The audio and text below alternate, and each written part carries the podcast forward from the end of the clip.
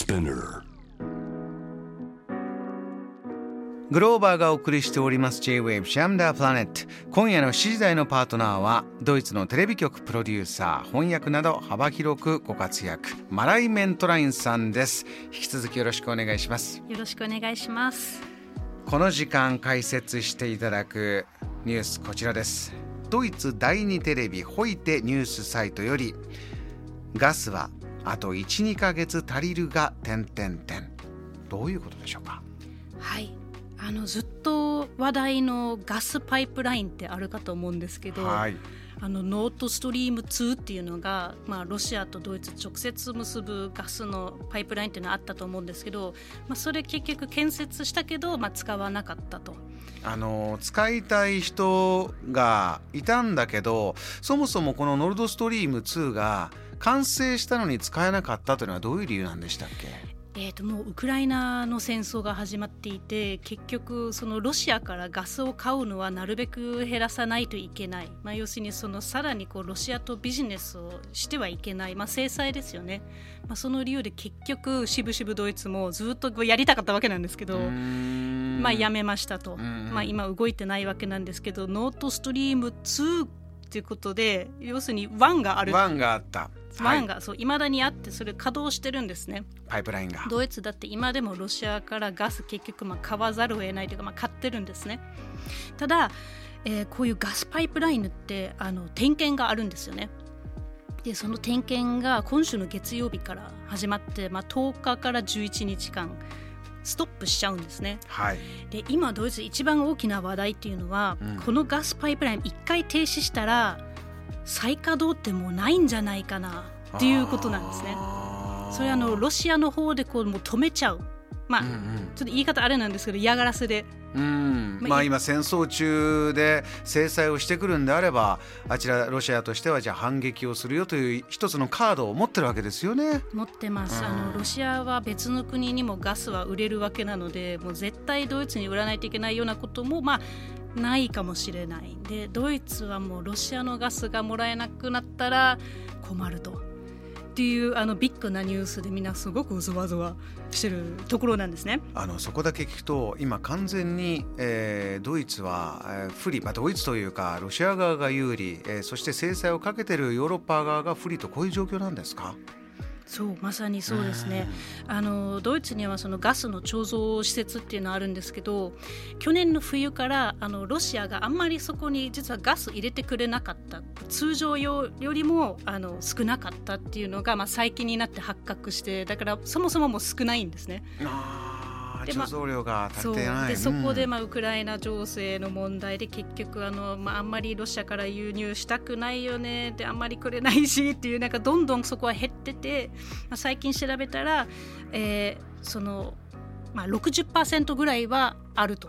入ってると。うんだけどドイツっていうのが自分のガスだけじゃなくて例えばオーストリア隣の国ですね。ねのガスも一応買っててそこも提供しないといけないからドイツの分とオーストリアの分うん。を使うもうこの残りのもので使うとあとまあ1ヶ月2ヶ月かなっていう結構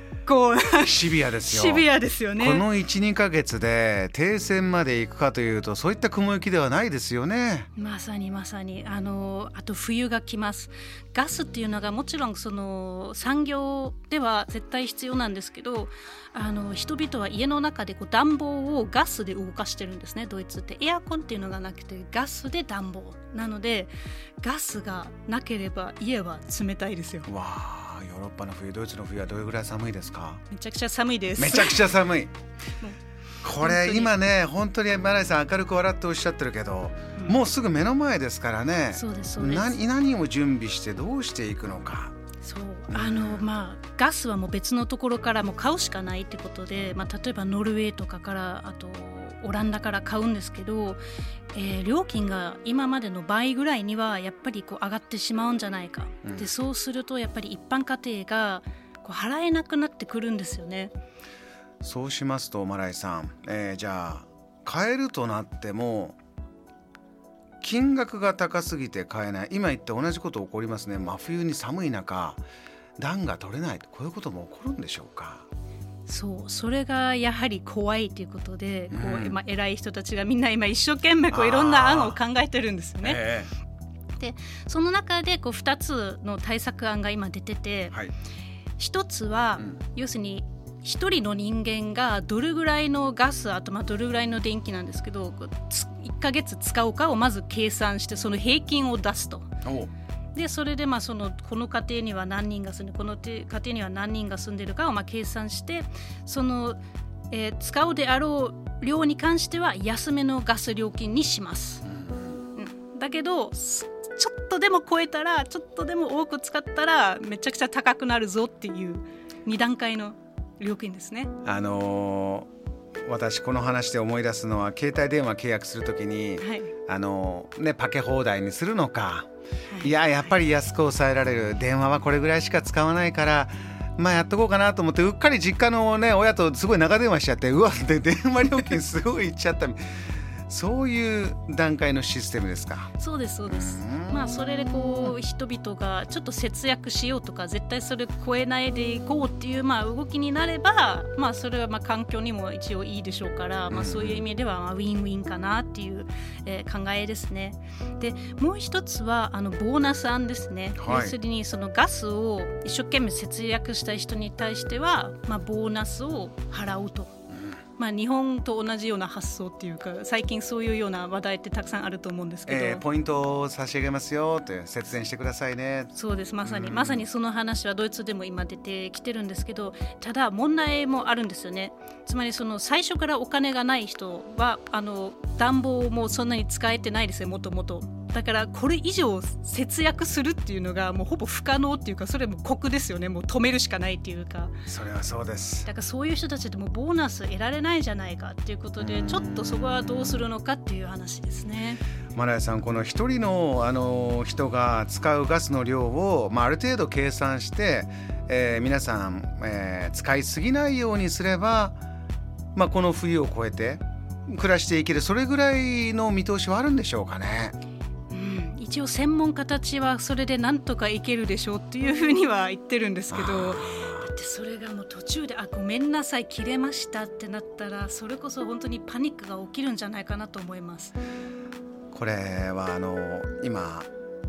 ねマレーさん明るいこうトーンでもちろんポジティブに考えていくしかないんですけれども戦争の歴史を振り返ると戦時中食べるもんもない。じゃあ配給1人が食べる量行列に並んで